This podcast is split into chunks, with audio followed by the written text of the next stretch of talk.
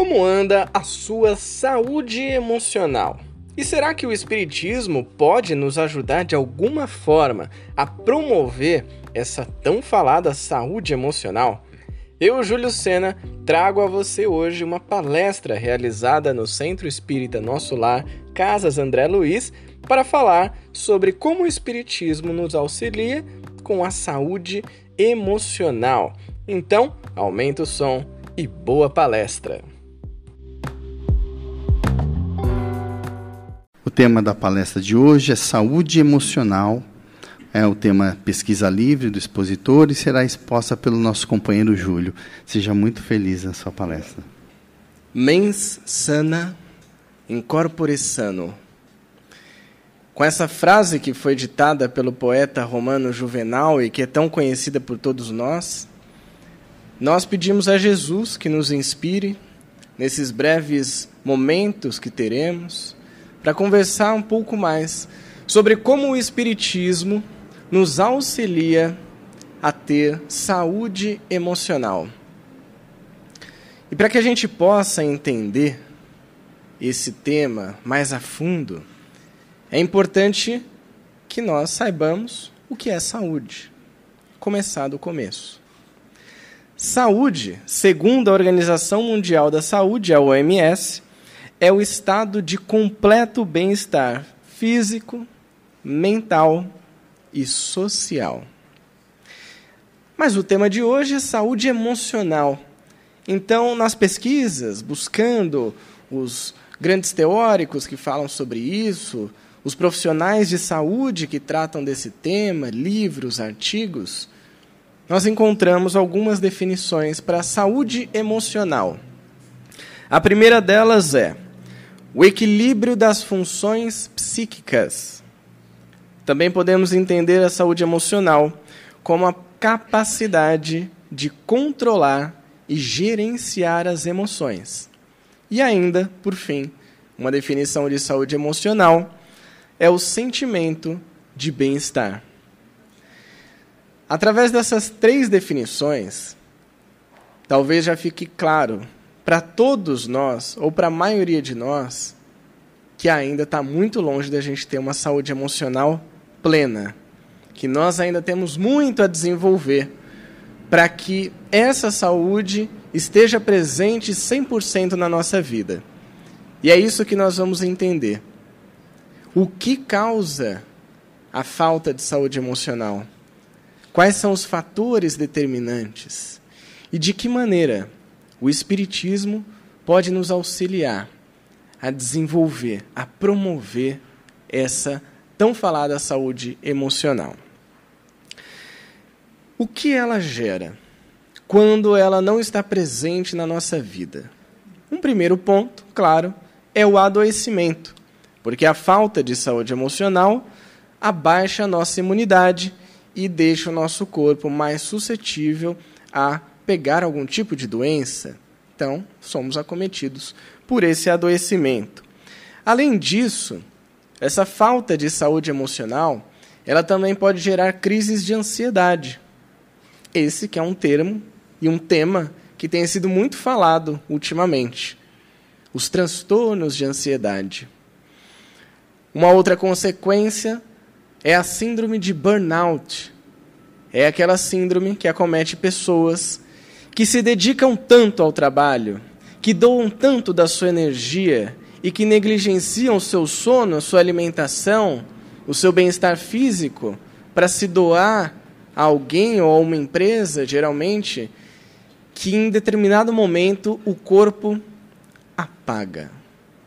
E por isso o burnout, que também tem sido um termo cada vez mais visto na mídia por profissionais das mais diversas áreas.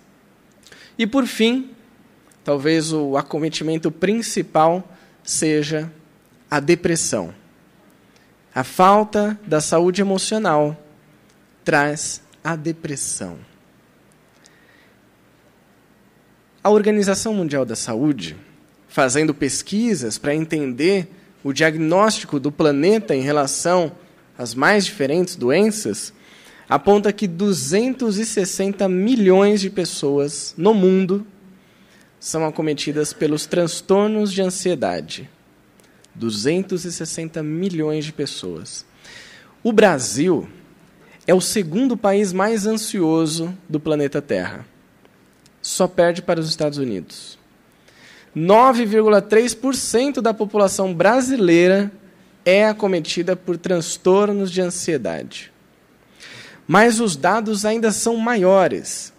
A OMS aponta que são 300 milhões de pessoas no mundo em estado depressivo.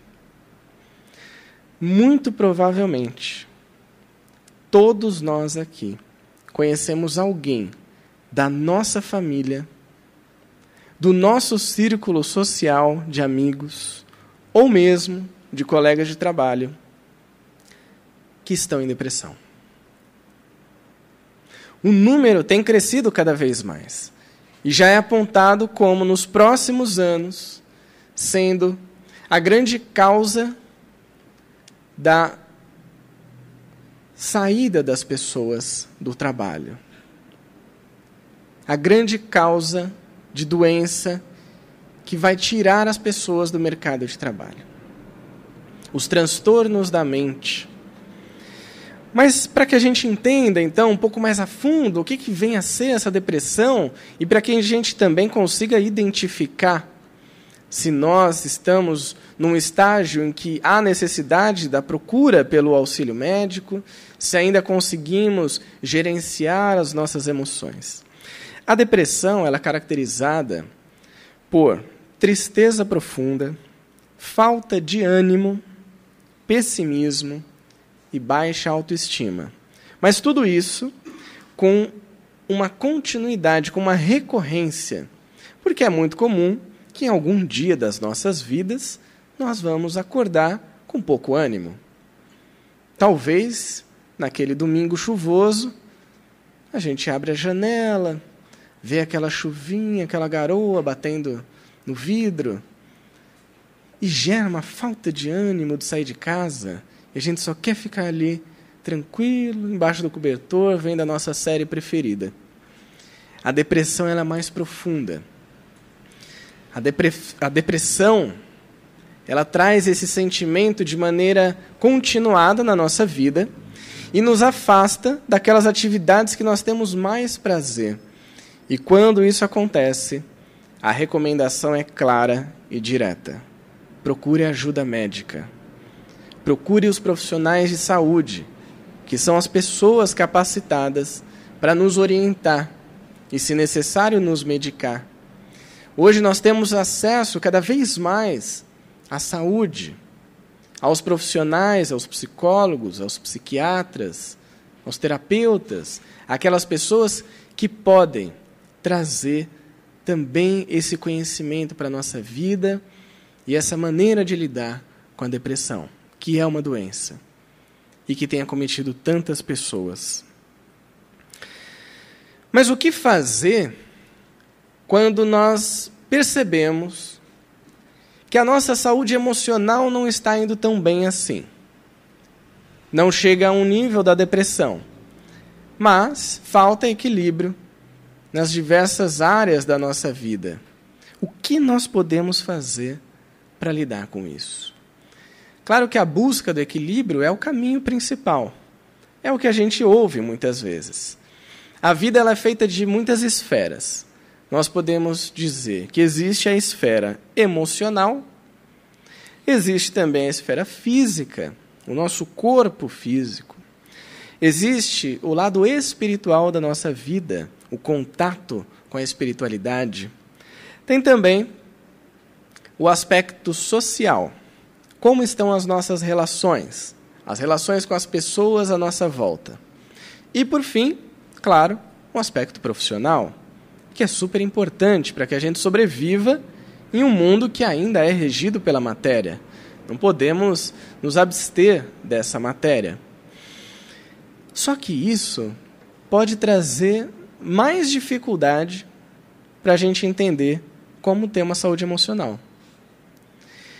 São várias dimensões: emocional, espiritual, social, profissional e física. Como a gente pode, então, escolher um caminho? A pergunta ela é simples. Embora, embora ela seja talvez um pouco dolorosa. O que neste momento da sua vida te traz mais angústia? Qual é a situação que hoje na sua vida te dá mais medo? Ou que comportamento te gera mais tristeza? Aqui eu usei três termos: angústia, medo e tristeza, para falar dos mais simples e os mais fáceis de entender.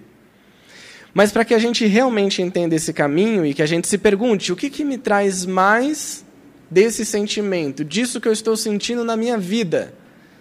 Como eu posso ter uma inteligência maior sobre as minhas emoções? A dica aqui é muito simples.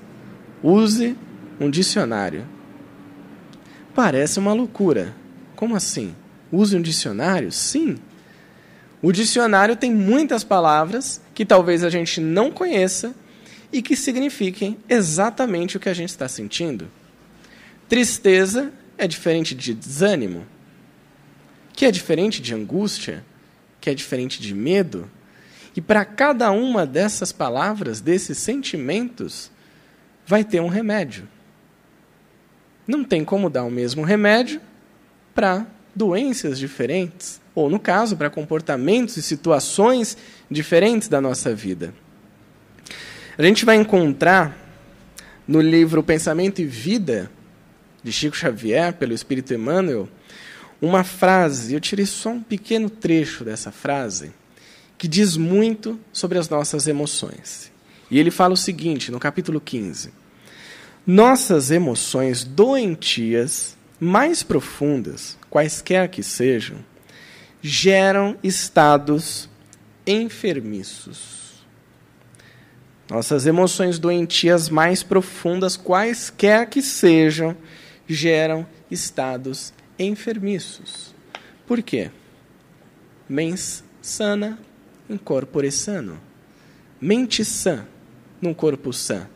O corpo é o reflexo do que está aqui na nossa mente, porque está registrado no nosso perispírito. E é isso que a gente traz para essa vida. E, e é assim que a gente precisa aprender a lidar com as nossas emoções. Aprendendo a nomear, em primeiro lugar, e depois buscando o auxílio. Mas como que o Espiritismo, como que o conhecimento dos Espíritos pode trazer algum tipo de consolo, de acalento às nossas dores? Como o Espiritismo promove a saúde emocional? O Espiritismo é uma das ferramentas mais poderosas que nós podemos ter uma ferramenta terapêutica que, quando aplicada na nossa vida, pode promover grandes mudanças. O objetivo da doutrina espírita, e é isso que Kardec traz nas inúmeras obras que deixou no seu trabalho junto com os espíritos, entre elas o Evangelho segundo o Espiritismo, o Livro dos Médiuns, o Livro dos Espíritos, e também essa informação está em obras póstumas diz que o objetivo do Espiritismo é o melhoramento moral da humanidade. Ponto. Melhoramento moral da humanidade. O que isso quer dizer na nossa vida? Como deixar isso um pouco mais claro? Bom, no livro dos Espíritos, Kardec pergunta aos Espíritos, na questão 919, qual é o meio prático ou seja, ele queria ação. Ele não queria teoria. Qual o meio prático mais eficaz que o homem tem nesta vida já deixou para lá a próxima vida? Que às vezes a gente quer passar os nossos problemas, deixa aqui na próxima eu resolvo. Não, é nessa. Qual meio prático nesta vida que o homem tem de resistir aos arrastamentos do mal? Olha só como Kardec foi didático. E foi preciso na sua pergunta, porque ele diz o seguinte: o que, que eu preciso fazer Qual é a ação que eu preciso ter agora para resistir ao que no meu nível evolutivo eu ainda preciso resistir, que é o arrastamento do mal. Quantos de nós já conseguimos isso e a gente já pode sair por aí fazendo bem, iluminados, volitando pela Avenida Paulista? Eu não conheço nenhum. Todos nós ainda estamos num nível de que o mal está rondando a nossa volta. Eu preciso aprender a lidar com isso. A resposta é categórica.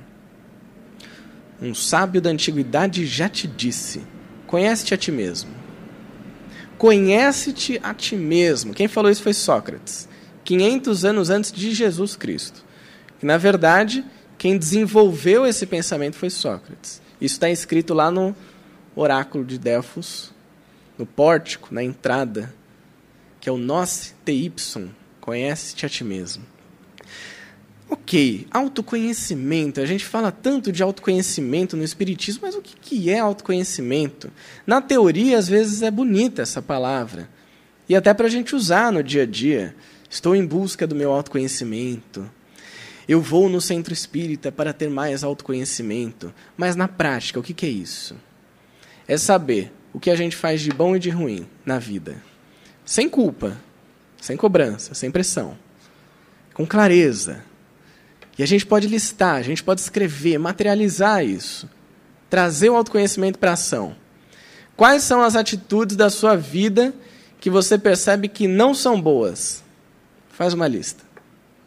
Quais são as atitudes, os comportamentos, as habilidades da sua vida que você percebe que são boas? Porque tem. Ainda que alguém ache que não tem, mas tem. Tem alguma coisa na sua vida que você faz de bom. Mesmo que seja um bolo, ele pode alimentar as pessoas e levar alegria. Olha que maravilha. Pode ser sentar e ouvir alguém. Pode ser ter paciência. Pode ser ter a capacidade de perdoar alguém que te fez alguma coisa de ruim. Podem ser tantas coisas. E lista, materializa, traz para a realidade, para o consciente. Isso é autoconhecimento na prática. É observar como Santo Agostinho na sequência da questão, ele sugere: quando você for dormir, pensa lá, o que aconteceu no seu dia hoje? Disso que aconteceu, como que você poderia agir de uma maneira melhor naquilo que não foi tão legal? E o que foi legal também, é importante que a gente reconheça os nossos avanços. Isso nos auxilia a entender o que é ser um verdadeiro espírita. Porque a gente já teve contato com o Espiritismo. Em algum nível. Ainda que seja a primeira vez que você esteja ouvindo alguma coisa sobre Espiritismo. A partir de agora você já sabe algo. E aí o Kardec também teve essa curiosidade, e os espíritos trouxeram essa informação, e essa está lá no Evangelho. Capítulo 17, sede perfeitos. Tem um item, o item 4, que é o verdadeiro espírita. E ali tem uma das frases mais emblemáticas do espiritismo e de compreender quem é o verdadeiro espírita. Quando eles vão nos dizer que o verdadeiro espírita é reconhecido pela sua transformação moral. Olha a moral entrando aqui de novo. E pelo esforço que emprega em domar as suas más tendências. Ficou fácil. Transformação moral. Não é chegar na linha final dessa corrida, é o caminho. E o esforço que a gente vai fazer para lidar com aquilo que a gente reconheceu lá no exercício do autoconhecimento como sendo algo que não era tão positivo. E aí, o que, que eu vou fazer com isso? É esse o esforço. É assim que a gente compreende. É assim que a gente coloca em prática o ser espírita. Vir ao centro espírita é uma atitude ótima. Ouvir palestras espíritas também é uma atitude louvável. Ter contato com conteúdos espíritas que nós podemos encontrar, por exemplo, na Rádio Boa Nova, na TV Mundo Maior, que fazem parte da Fundação Espírita André Luiz, que estão diretamente ligadas com o Centro Espírita Nosso Lar Casa André Luiz, é incrível. Mas o que muda a nossa vida de verdade é o que a gente vai fazer com essa informação. Qual é a ação prática que hoje vai mudar na sua vida depois de ouvir alguém falar sobre Espiritismo, alguém falar sobre a doutrina, alguém falar sobre o que a filosofia, a ciência, a moral espírita pode nos auxiliar na busca da saúde emocional. Kardec fez uma pergunta que vai responder isso. Que, na verdade, vai deixar ainda mais claro para a gente que existe um manual para promover a nossa saúde emocional e que está à nossa disposição a partir de agora. Ele pergunta para os espíritos mais ou menos assim: quem foi o ser mais perfeito que já esteve entre nós? Aquele que a gente pode usar de exemplo, de referência.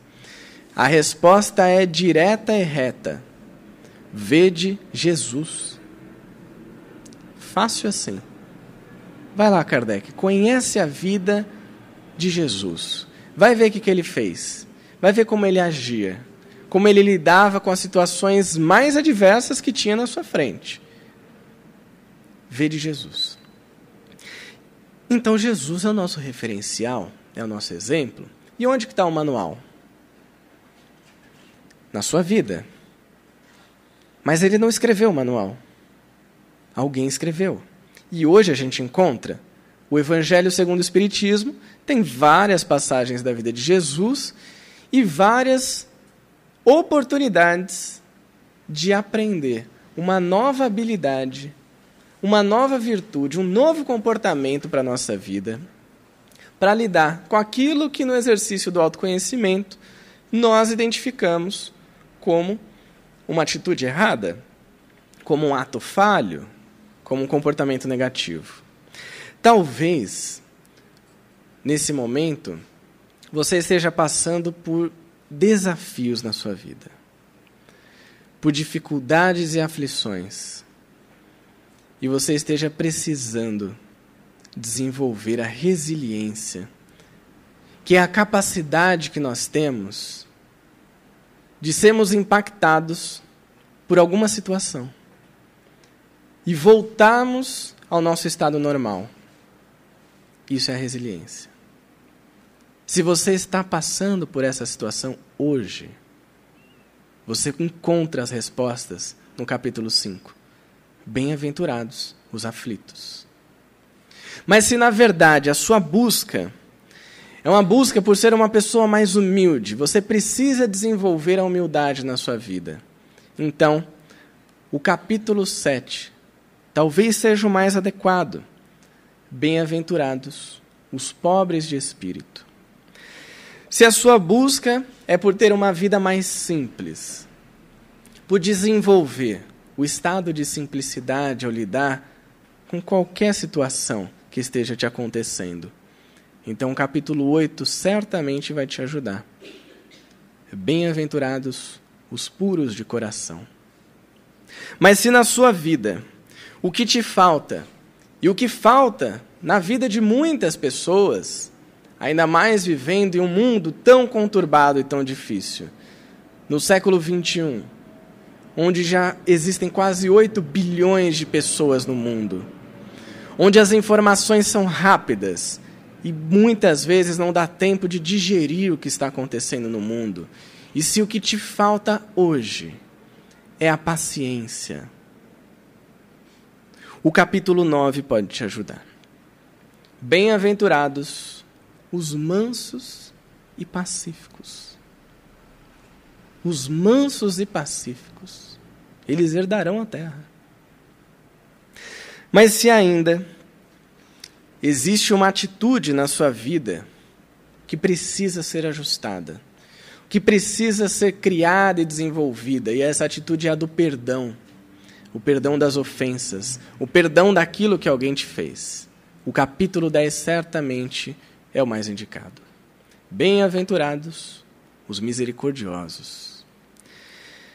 Se ainda você busca por desenvolver o ato que mais pode promover a evolução na nossa vida.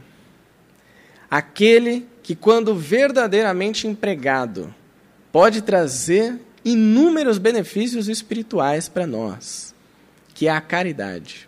O Evangelho não traz um capítulo, mas dois especificamente sobre esse tema, e ainda cita ele em outros capítulos.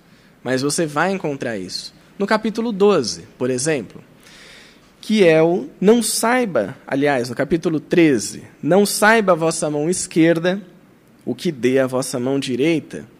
E claro, no capítulo 15, fora da caridade não há salvação. Talvez nesse momento você esteja passando por uma situação de falta de fé.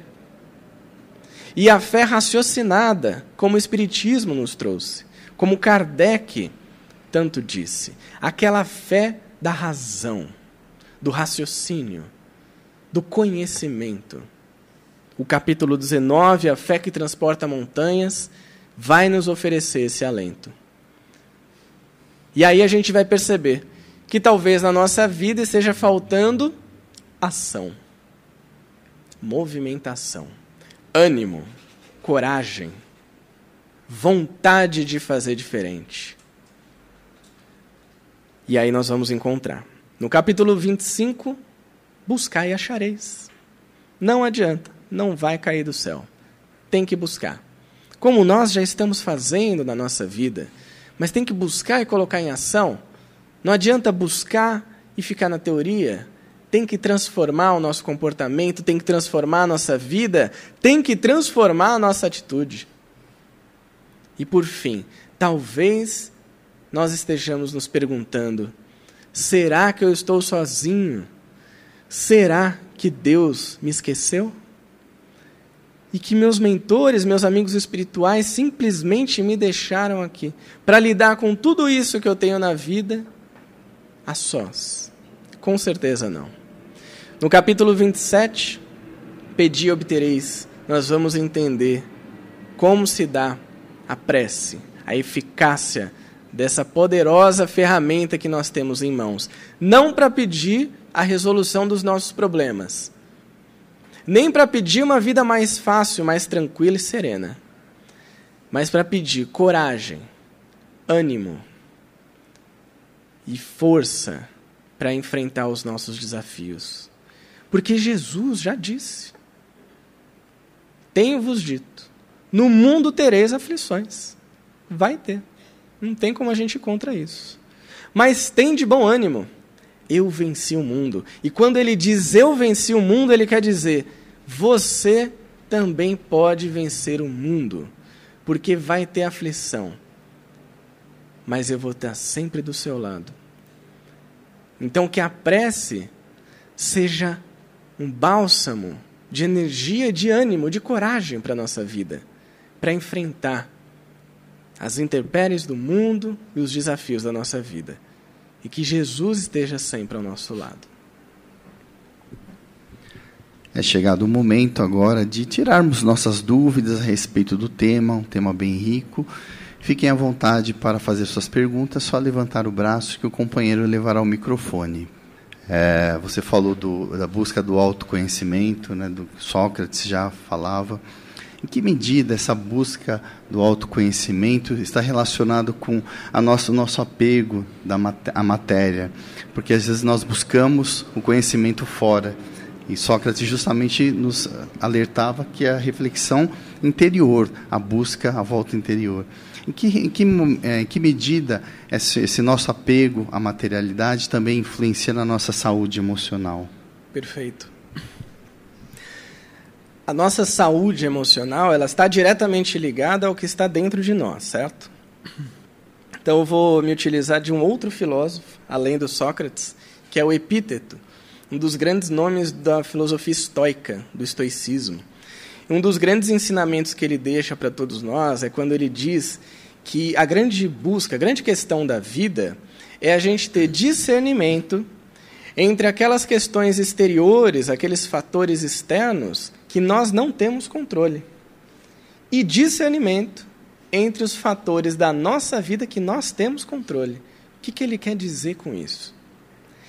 Que a liberdade humana está no agir perante ao que te acontece e não controlar o que está acontecendo no mundo.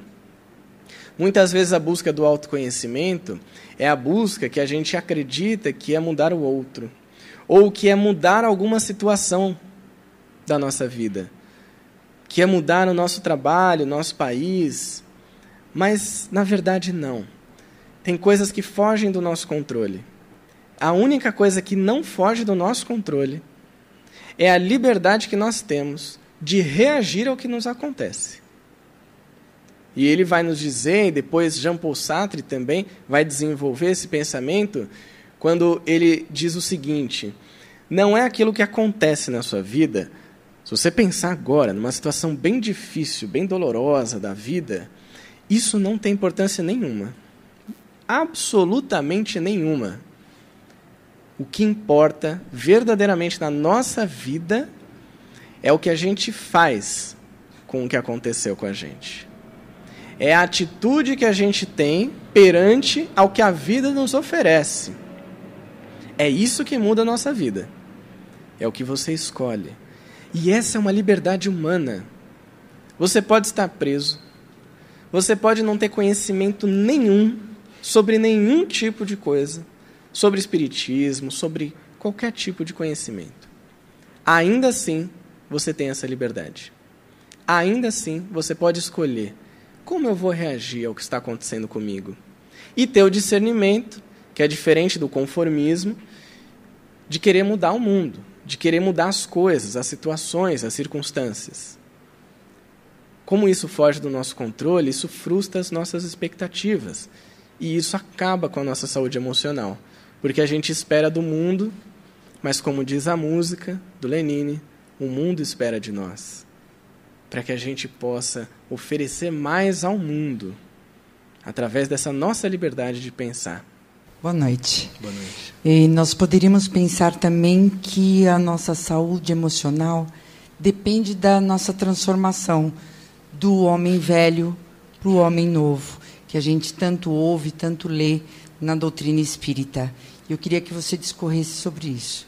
Obrigada. Ótimo tema, ótimo ponto a transformação do homem velho para o homem novo. E que melhor exemplo a gente poderia usar se não um daqueles que mais se transformou e da maneira mais rápida que a gente viu. Às vezes a gente acha que é impossível se transformar numa vida só. Mas próximo dos 30 anos, Saulo de Tarso percebeu que estava no caminho errado. E aquele homem velho que não tem a ver com idade, mas que tem a ver com aquele que ficou para trás. Aquele que já não é mais atual, que não condiz mais com a situação que nós estamos vivendo. Ele ficou lá. Ele tomou a decisão. Eu preciso construir um homem novo. E foi a partir do momento em que ele colocou a sua vontade em ação que isso aconteceu. E tornou Saulo de Tarso em Paulo de Tarso, um dos apóstolos mais preparados para disseminar a mensagem do Evangelho no mundo. Por quê? Porque ele não deixou aquele homem velho totalmente para trás, no sentido de tinham coisas ali que poderiam ser utilizadas. E talvez esse seja um ponto de reflexão para nós. Às vezes a gente acha que o homem velho é deixar tudo para trás, esquecer guardar, botar embaixo do tapete. Não. O que, que o Saulo fez? Vamos traduzir para o século 21, para 2020? Saulo colocou o endereço certo no Waze. Estava errado o endereço. Ele estava indo para outro lado. Era um exímio motorista, mas foi para o lado errado. A hora que acertou e recalculou a rota, ele falou: Ah, tá bom, era por aqui. E por que que partes do homem velho continuaram com ele? E por que que ele era um dos apóstolos mais preparados? Porque estudou com ninguém mais, ninguém menos que Gamaliel, dos grandes mestres da lei judaica. Porque aprendeu vários idiomas, então ele conseguia andar por várias regiões. Porque era um esportista. Vocês sabiam disso? Tinha um físico impecável, porque era um corredor de bigas. Por isso que na sua trajetória, na sua peregrinação, ele caminhou, ele nadou, ele naufragou, ele andou a cavalo, ele apanhou, foi preso, passou fome e suportou, porque o corpo dele estava preparado. E tinha uma capacidade inigualável de comunicação. Ele conseguia explicar o mesmo conceito para vários tipos de pessoas diferentes, das classes sociais, entendimentos mais diferentes possíveis. Partes do homem velho estavam aqui. Ele só mudou a rota. Tem coisa que a gente faz na nossa vida que talvez no passado tenha sido feito por uma rota errada. Aquela energia que às vezes era raiva, aquela impaciência, aquela intolerância que às vezes era pressa, hoje podem ser usadas para o bem. A partir do momento em que a gente escolher fazer isso. Paulo escolheu e a gente pode escolher também. Deixa eu te fazer uma pergunta. É, mudar o outro é uma coisa muito difícil e muitas vezes até impossível para a gente. Mudar a gente mesmo é mais fácil ou mais fácil aceitar o outro? Não sei se eu estou me fazendo entender. Tá, sim, com certeza. Mudar o outro é algo difícil. Eu, particularmente, não conheço alguém que tenha conseguido ainda. Porque, ao meu entender, é impossível. Mas não só é impossível porque exige um grande esforço. Eu diria que é impossível porque vai ter um momento da sua vida que você vai se encher disso, vai falar: quer saber? Deixa para lá. Porque você vai perceber que é um esforço inútil mudar o outro. Jesus mesmo. Jesus tinha capacidade de mudar todo mundo, mas ele não mudou. Não mudou ninguém por vontade dele. Como vocês podem ver, Jesus era o caminho, a verdade e a vida. Quer pegar o caminho? Entra aqui comigo. Vamos junto. Tem aquela passagem, né, que a mulher que há muitos anos ela tinha aquela doença, que ela se esvaía em sangue, e ela busca Jesus e está uma multidão ali andando com Jesus até que ela toca na túnica dele. Ele para no meio daquela multidão e diz: Alguém me tocou e de mim saiu virtude. Sabe o que ele quis dizer? Alguém buscou. Por esforço próprio, por vontade. E aí sim, eu pude oferecer o que estava em mim. Ou seja, a gente vai entender a Gênesis, tem um capítulo que fala sobre esses milagres de Jesus explica que a virtude, na verdade, nada mais é do que a capacidade perispiritual que ele tinha de em contato com aquela mulher, fazer com que aquilo acabasse. Mas ele deixou uma lição para a gente. Alguém me tocou, foi atrás da sua transformação, da sua mudança. Então, mudar o outro é muito difícil mesmo. Diria impossível. Mudar a nós mesmos é mais fácil, porque quando a gente se transforma, o mundo se transforma. E aí a gente passa a aceitar o outro naturalmente, é uma consequência, muitas vezes porque eu começo a me transformar numa pessoa, por exemplo, mais paciente. Então, aquela outra pessoa, aquele próximo, que me tirava a paciência, passa a não tirar mais. E às vezes a gente até acha que a pessoa mudou, mas na verdade quem mudou fomos nós. Gandhi falava: seja a transformação que você quer ver no mundo. Você quer ter um mundo o quê? Mais pacífico, mais sereno, mais paciente, mais caridoso? Seja isso porque a sua ótica, o seu óculos vai mudar também. Então, o esforço, o único que a gente pode fazer, e o que vale a pena, que vale a pena, porque tempo, vocês sabem que é escasso. Embora a gente receba 24 horas por dia, ninguém compra tempo na farmácia. Se um dia você precisa de mais 4 horas, não vai ter. Então, escolher onde a gente investe o nosso tempo é fundamental para aproveitar essa encarnação. E escolher usar do nosso tempo e investir na nossa transformação, isso muda o mundo. E as pessoas, em consequência, podem, através do nosso exemplo, se transformarem também. Suas considerações finais? Falar sobre saúde emocional Falar sobre emoção muitas vezes é um pouco difícil, porque a gente não sabe nomear o que está acontecendo. Mas a gente sente, a gente sabe que as coisas não estão indo tão bem quanto a gente esperava. Então, se a gente pode tomar uma atitude hoje para promover a nossa saúde emocional, eu diria o seguinte: comprometa-se com você, hoje, de verdade. Comprometa-se com você. Busque a sua saúde emocional. Isso que nós falamos hoje, as várias esferas da nossa vida, aquilo que nos traz mais angústia, mais medo, mais tristeza. Busque a sua saúde emocional. E, se preciso, busque um auxílio médico também. A ciência está aqui para nos ajudar.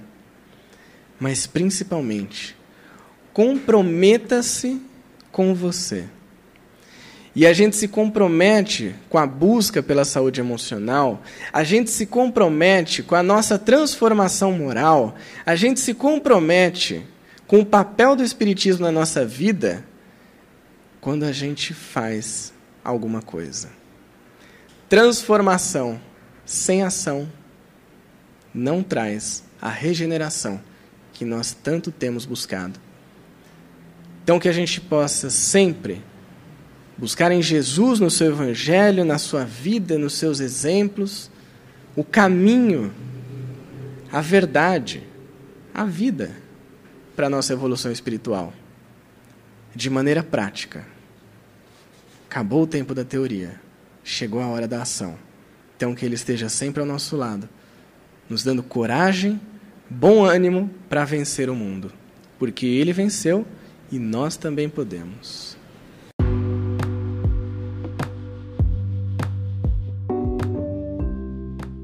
Se você gostou dessa palestra, compartilhe com as pessoas que você acredita que podem tirar bastante proveito desses conhecimentos.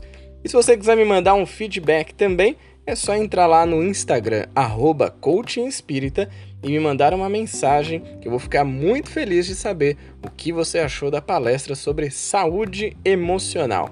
Eu vou ficando por aqui e deixo meu grande abraço para você. Até a próxima. Tchau!